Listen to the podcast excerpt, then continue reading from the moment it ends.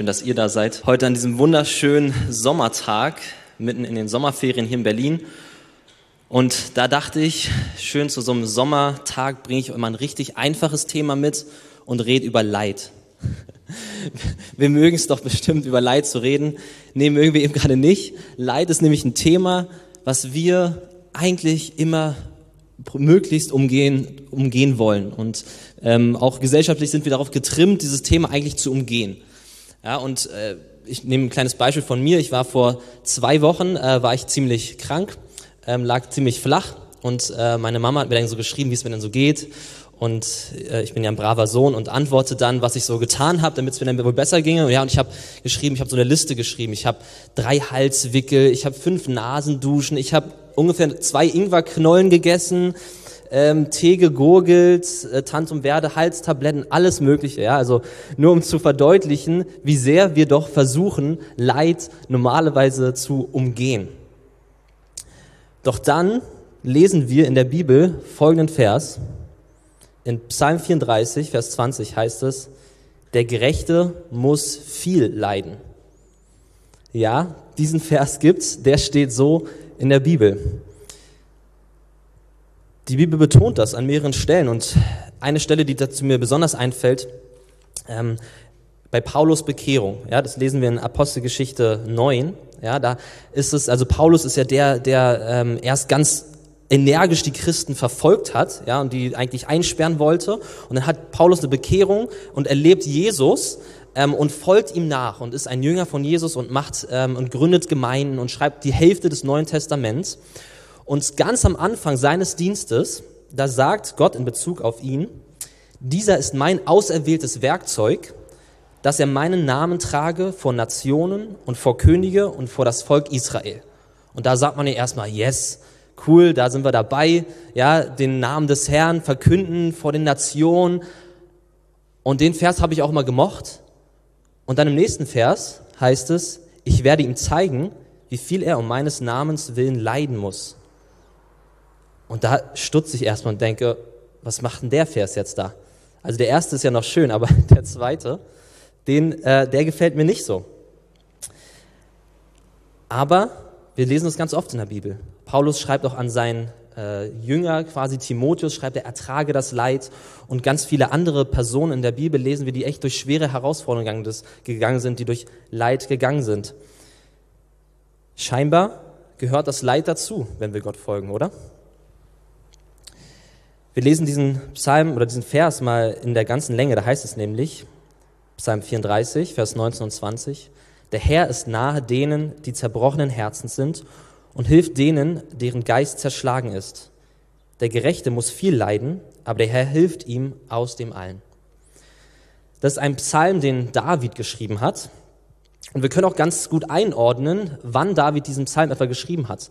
Nämlich in dem ersten Vers dieses Psalmes, da heißt es, dass, Psalm, dass David diesen Psalm schrieb, als er sich vor Abimelech äh, wahnsinnig stellte.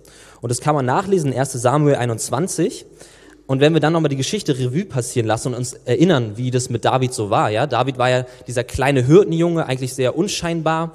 Und dann kommt äh, Samuel, der Prophet, und der salbt ihn zum König. Und David ist also klar, okay, er soll König in Israel werden. Und ähm, der David folgt dann Jesu, äh, Gott auch nach und ne, dann kennen wir die Geschichten, er besiegt Goliath und er ist dann auch am Königshof und er ringt wichtige Siege und das Volk liebt ihn und man denkt, ja, David ist da richtig auf dem Weg, so wie Gott es versprochen hat. Aber was passiert dann? Dann wendet sich das Blatt und David muss fliehen, weil König Saul ihn verfolgt. Und deswegen in dieser Stelle, da sucht König, also noch nicht König David, aber David sucht dann bei den Pharisäern, bei den Gegnern sogar Schutz, aber die erkennen ihn, deswegen stellt er sich wahnsinnig, ja, und auch da muss er wieder fliehen. Und in dieser Situation schreibt er diesen Psalm und dann muss er, direkt danach muss er in einer Höhle sich verstecken, weil er auf der Flucht ist. Und dann ist er dann in dieser Situation und er fragt sich, hä, ich habe doch Gott gehorcht, ich bin ihm doch gefolgt und da waren doch diese tollen Versprechen, ich soll doch König werden ich habe doch eigentlich nichts falsch gemacht und jetzt sitze ich hier in dieser Höhle und muss dieses Leid ertragen. Irgendwie ist es nicht so, wie ich mir das dachte. Kennst du solche Situationen auch? Kennst du solche Situationen aus deinem Leben? Wir folgen Gott nach und meinen es ernst mit ihm und meinen auch eigentlich alles richtig zu machen. Aber es gibt immer wieder Situationen und Bereiche, wo es alles andere als gut läuft oder nicht so läuft, wie wir es uns gedacht haben. Vielleicht bist du noch nicht lang im Glauben und hast so eine Anfangsmotivation gehabt und hast gesagt, ja, Gott hat so viel Gutes getan und ich folge ihm nach und auf einmal merkst du, wow, da sind aber echt noch viele Bereiche in meinem Leben, da ist es irgendwie immer noch total schwierig und gar nicht einfach. Oder du sagst, hey, ich bin doch Gott treu gefolgt und trotzdem habe ich diese Probleme in meiner Ehe oder trotzdem kommt da auf einmal diese Krankheit in unser Leben. Jesus, ich glaube doch an dich und ich vertraue dir doch. Wieso passiert das jetzt gerade in meinem Leben? Kennst du diese Gedanken? Was ist bei dir? Welche Situation kommen dir in den Kopf? Genau in diese Situation schreibt David dann diese Psalm, diesen Psalm. Und da heißt es dann in dem Vers 19, der Herr ist nahe denen, die zerbrochenen Herzens sind und hilft denen, deren Geist zerschlagen ist. Scheinbar hat David genau in dieser Situation Gottes Nähe erlebt und besonders wahrgenommen. Aber was meint denn zerbrochenes Herz, zerschlagener Geist? Naja, was passiert denn in diesen Situationen, wenn auf einmal das Leid kommt, wenn die Dinge nicht so laufen, wie wir es uns erhofft hatten? Dann sind wir zuerst einmal verzweifelt, sind verunsichert und uns wird in dieser Situation bewusst, dass wir die ganzen Sachen doch nicht so unter Kontrolle haben. Wo wir meinen, das hätten wir alles im Griff, da wird uns einmal bewusst, nee, das haben wir doch nicht alles so in der Hand. Das steigt uns über den Kopf und ja, letztlich wird unser hochmütiges Denken, unser hochmütiger Geist, der wird zerschlagen und das meint zerbrochener Geist und zerschlagener Geist. Und genau da ist Gott nah. Aber zerbrochener Geist, das sind Worte, die wir eigentlich in unserer Gesellschaft, die wir eigentlich nicht gerne hören, oder? Normalerweise geht es doch darum, dass wir unser Gesicht wahren, dass wir zeigen, was wir können und was alles gut läuft. Und damit wollen wir uns auch groß machen und zeigen. Und, und das, was eigentlich nicht gut läuft, da wo es eigentlich über unseren Kopf hinausliegt, das ist eigentlich nicht das, was wir zeigen wollen. Aber Jesus oder Gott sagt an dieser Stelle doch genau da, diesen Herzen, diesen zerschlagenen Geist, den bin ich nah. Und Paulus, von dem ich schon erzählt habe, der kennt dieses Leid zu Genüge und er hat auch Dinge erlebt, wo er Gott darum gebeten hat, hat gesagt, Gott, kannst du diese Dinge nicht aus meinem Leben wegnehmen? Wieso, wieso müssen diese Dinge da in meinem Leben sein? Ja, das kennen wir bestimmt auch, dass wir sagen, Gott, wieso ist das da? Und die Antwort von Gott, die bewegt mich, denn er sagt, lass dir an meine Gnade genügen, denn meine, meine Kraft ist in den Schwachen mächtig. Bei Gott ist es anders. Da geht es nicht darum zu beweisen, was wir alles können, was alles gut läuft, sondern hier heißt es, dass Gott ja in der Schwachheit stark ist, dass wir uns an seiner Gnade Genüge haben lassen sollen. Also sagte Paulus dann auch, will ich mich viel mehr dem rühmen, was ich nicht kann, viel mehr meiner Schwachheit rühmen, weil ich weiß, dass dann Gottes Kraft bei mir wohnt. Und ich denke so, hey, lass uns doch das so leben, auch hier in unserer Gemeinde, dass wir nicht das zeigen müssen, ja, guck mal, bei mir läuft so gut und ich bin so gut mit dem Herrn unterwegs und guck mal, was ich da geschafft habe und da auf der Arbeit, das ist alles schön und gut, aber lass uns doch lieber eine Kultur leben, wo wir sagen, hey, da bin ich gerade echt herausgefordert. Boah, und weißt du, da, das ist gerade echt nicht einfach. Und da, ey, da kann ich echt Gebet gebrauchen, weil da weiß ich nicht weiter. Vielleicht kannst du es direkt nach dem Gottesdienst anwenden, zu einer Person hingehen, zu sagen, hey, weißt du, da habe ich lange gespielt, dass es gut lief, aber eigentlich, wenn ich ehrlich bin, bin ich da verloren. Und dann ist aber diese Zusage, die wir in diesem Psalm lesen, da ist Gott nah. Darin wirst du Gott erleben. Das ist sein Versprechen, dass deine Kraft dort in der Schwachheit stark ist. Gott hat dir nicht versprochen, dass alles einfach wird, aber er hat dir versprochen, in all dem nah zu sein. Jetzt wird manch einer von euch vielleicht sagen, ja, Richard, das ist ja alles schön und gut, ja, dass äh, Gott dann nahe ist, aber ich gehe durch Situationen und ich gehe durch Phasen in meinem Leben, da merke ich Gottes Nähe überhaupt nicht. Also ich spüre da gar nichts, ich spüre da Gottes Nähe überhaupt nicht, ich, ich fühle mich total verloren, ich bin in einer Dunkelheit. Und jetzt sagst du, ja, da ist doch Gott nah. Aber gerade da scheint Gott fern zu sein. Viele Glaubensvorbilder gehen durch so eine Zeit der Dunkelheit. Im Moment bewegt mich auch die Geschichte von Mutter Teresa. Und als Mutter Teresa sich in das Leid und die Armut äh, gegeben hat und dort den Kindern gedient hat, hat sie auch davon berichtet, dass sie echt durch eine Zeit der Dunkelheit gegangen ist.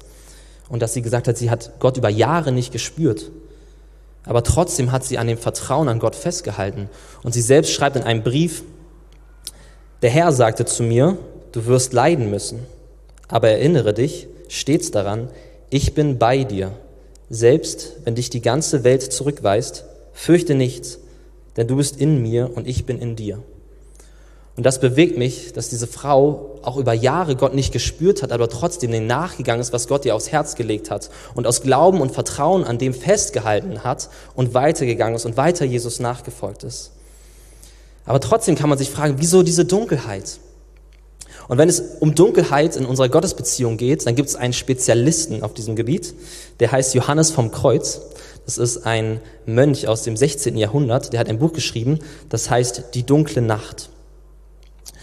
Und in diesem Buch beschreibt er, warum Gläubige durch diese Zeiten der Dunkelheit gehen müssen oder wieso sie dorthin durchgehen und sich auch manchmal entfernt fühlen von Gott. Er sagt, dass gerade in dieser Dunkelheit, Zitat, Sinne und Geist von allen Wahrnehmungen und sinnlichen Wonnen entblößt werden. Die Seele muss im Finstern wandeln und in der Reinheit des Glaubens ist doch der Glaube das angemessene Mittel für die Einigung der Seele mit Gott.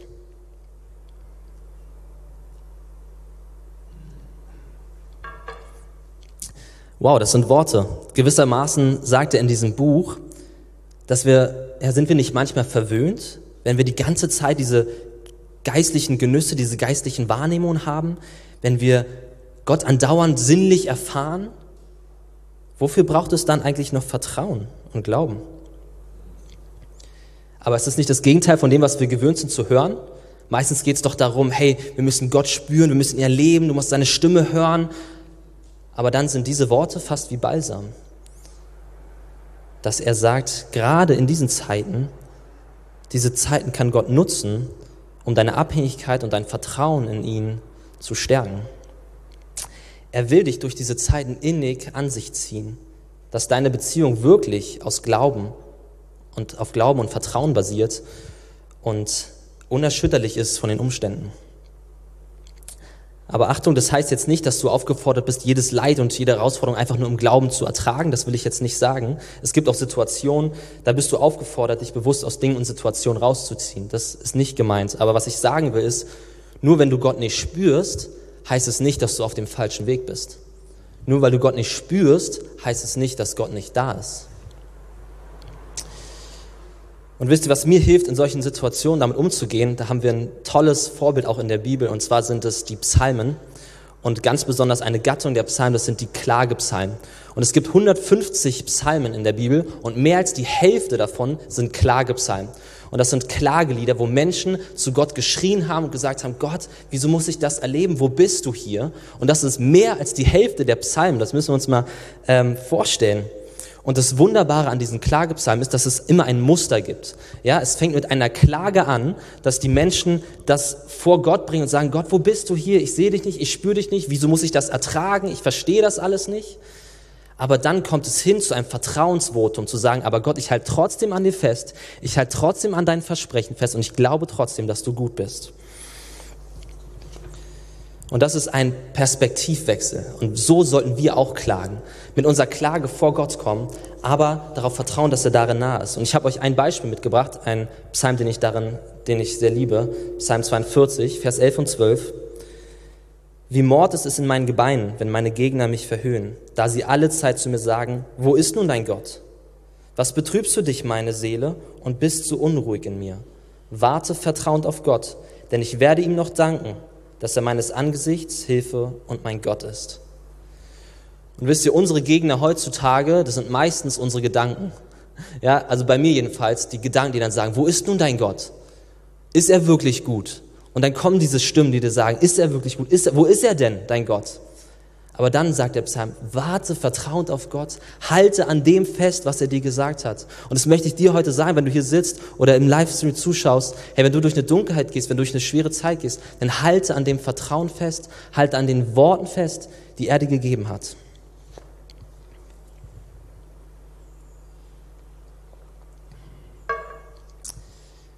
Wir haben den Vers gehört, der Gerechte muss viel leiden. Aber wisst ihr, wer der Gerechte eigentlich ist? Es gibt nämlich eigentlich nur einen Gerechten. Und der musste viel leiden. Und das ist Jesus Christus. Und der ist in das Leid gegangen. Der hat all diesen Schmerz und diesen Leid und ist in all diese Herausforderungen hineingegangen, in die Entfernung zu Gott. Und in Philippa 2 wird es so wunderbar geschrieben, da heißt es, ich, meine, ihr müsst euch das vorstellen, aus der göttlichen Herrlichkeit, ja, der, aus der Intimität mit Gott, das hat er, daraus hat er sich hinausbegeben, hat sich klein gemacht, wurde ein Baby, ist auf die Welt gekommen und hat sich ja, ent, selbst entäußert, hat Menschengestalt angenommen. Und er wurde gehorsam, gehorsam bis zum Kreuz. Ja, und er hätte zu Recht sagen sollen, boah, wieso muss ich hier eigentlich durchgehen? Aber er hat das gemacht für uns, für dich, für mich. Er ist diesen Weg gegangen. Er ist, es, er ist diesen Weg ins Leid gegangen. Er hat das Leid erfahren, um diese Beziehung herzustellen, um den Weg frei zu machen für dich zu Gott, um die Beziehung herzustellen, um dein Herz verändern zu können. Deswegen ist Jesus durch dieses Leid gegangen. Und er ist der wahre Leidende, der wahre Gerechte, der das Leid ertragen hat. Boah, diese aufopfernde Liebe für dich und für mich. Und in allem Schweren, in allem Leid, lass uns unsere Augen zuerst auf ihn richten. Ja, bevor wir darüber reden, dass, durch welche Zeiten wir gehen, lass uns schauen, er ist da durchgegangen. Er hat das für uns getan. Da könnte man stehen bleiben zu sagen, ja, Jesus ist da durchgegangen, er hat es für uns getan, er ist durch das Leid gegangen, das ist doch alles super, ja, dann sind wir ja äh, frei raus. Aber dann heißt es, ich habe einen schönen Vers noch mitgebracht, in 1. Petrus 2, 21. Denn dazu seid ihr berufen, weil auch Christus für uns gelitten hat und uns ein Vorbild hinterlassen hat, damit ihr seinen Fußstapfen nachfolgt. Du sollst dem nachfolgen. Du sollst dem, wo Jesus sich in dieses Leid begeben hat, dem sollst du nachfolgen. Und das sind nicht so einfache Worte, weil gerade wenn wir über Nachfolge reden, dann reden wir oft darüber, ja, hey, ich folge Jesus nach, das, das ist alles gut, was ich gehört habe und dass er für mich gestorben ist, dass er mein, ja, die Vergebung ähm, für mich erkauft hat. Und dann heißt es hier auf einmal, ja, aber du sollst dem nachfolgen. Du sollst auch in dieses Leid hineingehen. Oft bleiben wir aber da stehen. Wir sagen, ja, diese guten Dinge, diese einfachen Dinge, die Jesus für uns getan hat, ja, die nehme ich gerne an aber dann machen wir meistens Stopp oder darauf ruhen wir uns vielleicht auch aus. Aber das ist etwas, was Dietrich Bonhoeffer beispielsweise billige Gnade nennt. Er sagt, unser Kampf geht um die teure Gnade, dass wir dem, was Christus für uns getan hat, dass da auf eine Antwort folgt, dass wir nachfolgen. Und dann schreibt er dieses ganze Buch über die Nachfolge, wenn wir Jesus nachfolgen. Und das heißt, dass wir hier auch herausgefordert sind und aufgefordert sind, Jesus auch durch diese schweren Dinge, durch die Herausforderungen zu folgen. Da fängt wahre Nachfolge erst richtig an. Auch dadurch werden wir erst richtig befähigt, so zu lieben, wie Jesus geliebt hat. Diese aufopfernde Liebe, da steckt ja schon im Wort aufopfern. Natürlich, Jesus hat dieses Opfer vollbracht, aber wir haben es gerade gelesen, wir sind ihm aufgerufen, ihm nachzufolgen. Und dann beginnt ein Prozess, dass ein Prozess, den Jesus in uns anstößt, ein Prozess, durch den wir Jesus ähnlicher werden, durch, durch diesen Prozess er in uns Gestalt gewinnen möchte. Gott möchte dich ganz neu machen, er möchte dich schleifen, dich wachsen lassen, er möchte mit dir in die Tiefe gehen, damit wir mehr werden wie Jesus, damit wir mehr lieben wie Jesus und mehr Einfluss in diese Welt nehmen wie Jesus.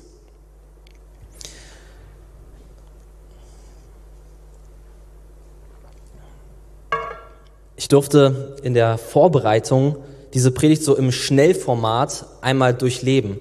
Durfte ist schön gesagt, weil es war eigentlich gar nicht so schön. ähm, ich nehme euch da mal kurz mit rein. Und zwar am Anfang der Woche, da hatte ich eigentlich eine komplett fertig formulierte Predigt und die dachte ich, die muss ich noch ein bisschen, nur noch ein bisschen anpassen.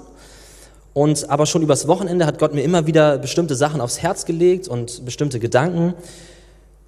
Und dann war es so, dass ich am Dienstag also dann dachte ich, kann es da vielleicht noch einflechten und kann es irgendwie zusammenbringen.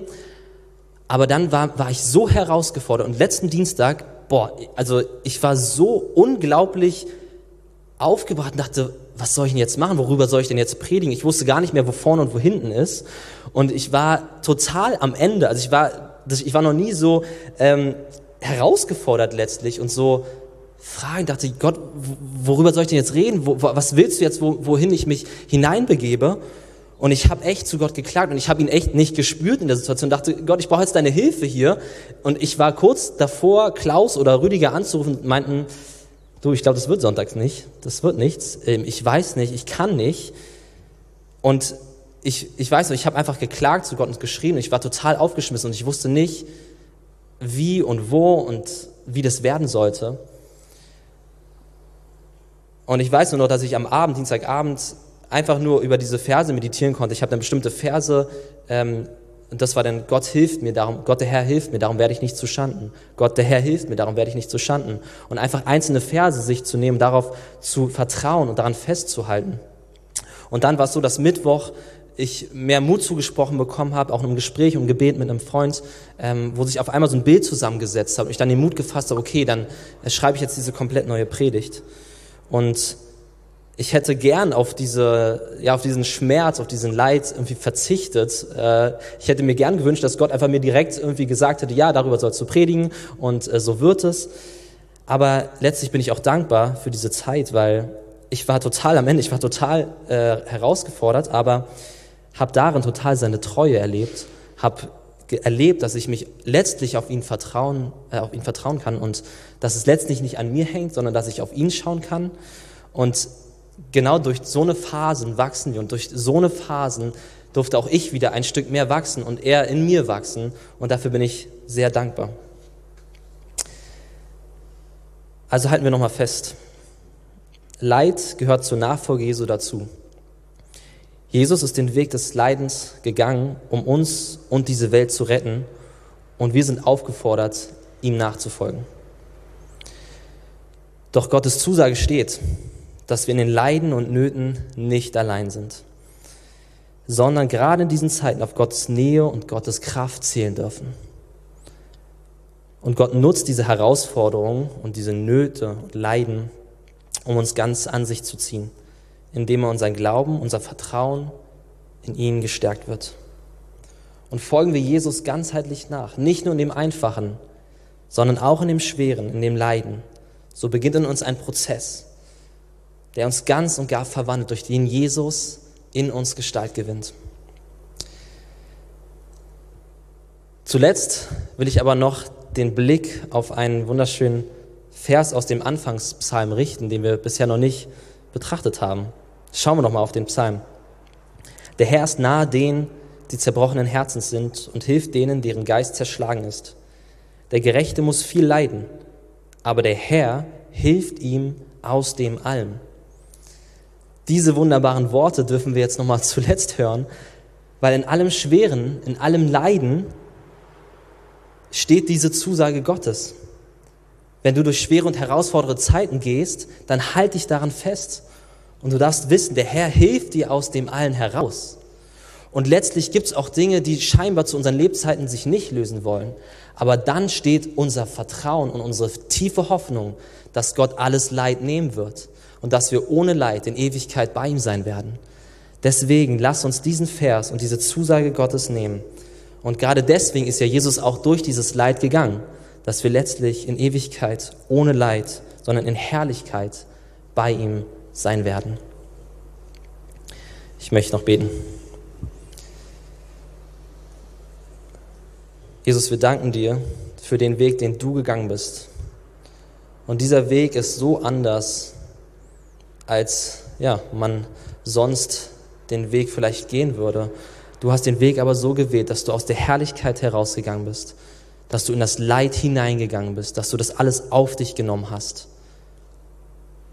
um den Weg frei zu machen, um eine Beziehung zu uns zu ermöglichen, um unsere Herzen zu verändern. Und Jesus, wir wollen erst einmal staunend davor stehen und sagen, Herr, wie wunderbar bist du, danke für dieses Werk, was du vollbracht hast, auf dich wollen wir schauen. Und dann will ich beten, dass wir die Kraft bekommen von dir.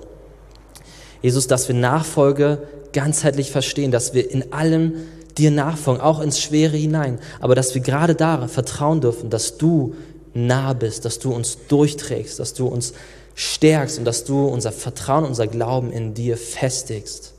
Und Jesus, ich möchte für jeden Einzelnen und jede Einzelne beten, die jetzt gerade durch echt schwere Zeiten gehen, die durch eine Dunkelheit gehen. Vater, ich bete, dass du diesen Personen nahe kommst, dass du sie segnest, dass du sie spüren lässt, dass du da bist. Und auch wenn sie dich nicht spüren, dass sie trotzdem Vertrauen haben, dass du da bist und dass du im letzten uns aus all dem heraushilfst.